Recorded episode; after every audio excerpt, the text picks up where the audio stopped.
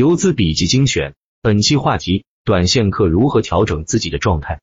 职业炒股其实就跟每天上场竞技的运动员是一样的，技术实力是一方面，个人的精神状态、专注度、心理素质、盘后的用功程度、自律的生活方式，这些点点滴滴也在潜移默化的影响比赛的结果。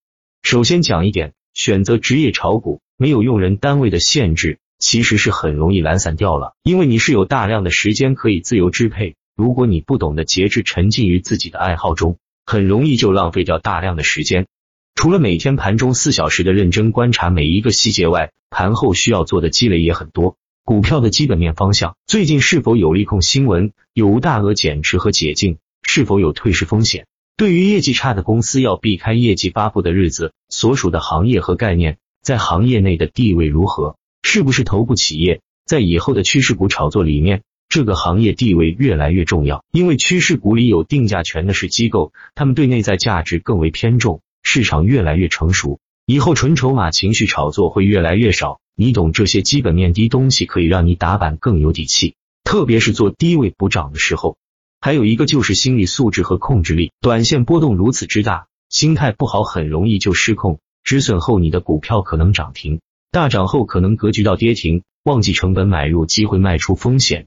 这种控制力是最难的，很多时候会陷于盘面之中，存活于自己的想象和侥幸心理之中，幻想股票还会冲高给自己盈利的机会，幻想股票还会拉到之前的高点，幻想股票还会涨停，并没有根据盘面低真实情况进行正确的分析和操作。这种情况对于我们做短线的人是经常遇到的，经常干着和正常的市场规律相反的事情，贪婪、侥幸、懒惰、臆想、急躁、犹豫这些脏东西，我真的不想再见到你们。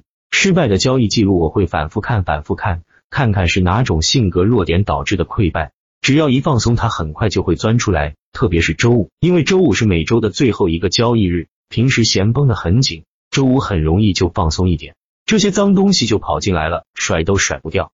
你被盘面低涨跌表象左右了，你无法客观的做出正确的操作，只因为你有股票希望能赚更多，你的心智被涨跌控制，已经彻底沦陷了。零二短线手法总结一：根据涨停炸板股表现，指数个股涨跌决定是否操作。情绪差，指数差，最好休息二。弱转强二板，背凉强分歧二板，强更强二板核心股，根据强度找情绪共振点，大局观，争取把龙头博弈在手。没有博弈成功，预判题材炒作继续，题材高度、新颖度、发酵程度，第一时间切入龙头三。核心股第一次走加速，超预期加速的机会看不出核心就不做。四情绪卡位的机会高度和人气，顺控两次经典卡位，情绪低落到极致逆转股的机会暴风眼，带动作用越强越好。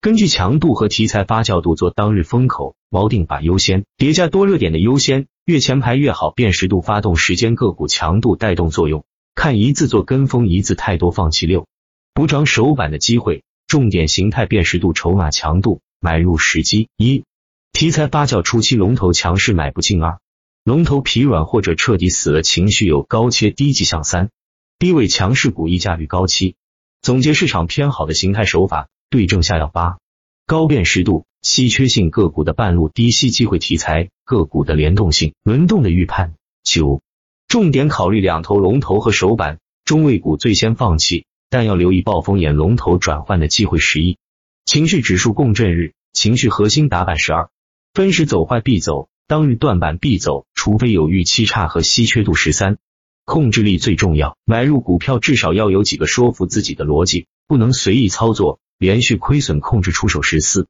龙头和周期都是走出来才知道，我们只能试错，只能综合考虑低风险买入。龙头一旦有先手利润垫底，就可以多拿。一直拿到出现亏钱效应，重点思考逻辑最硬、最吸引资金的方向，紧抓赚钱效应，完成日内最优解。最后说一下，不管什么方法，最基本的都是要提升自己的看盘能力，这需要有一套好的看盘复盘系统，这些可以在打板课网上找到，打造好自己的气，才能数，才能到。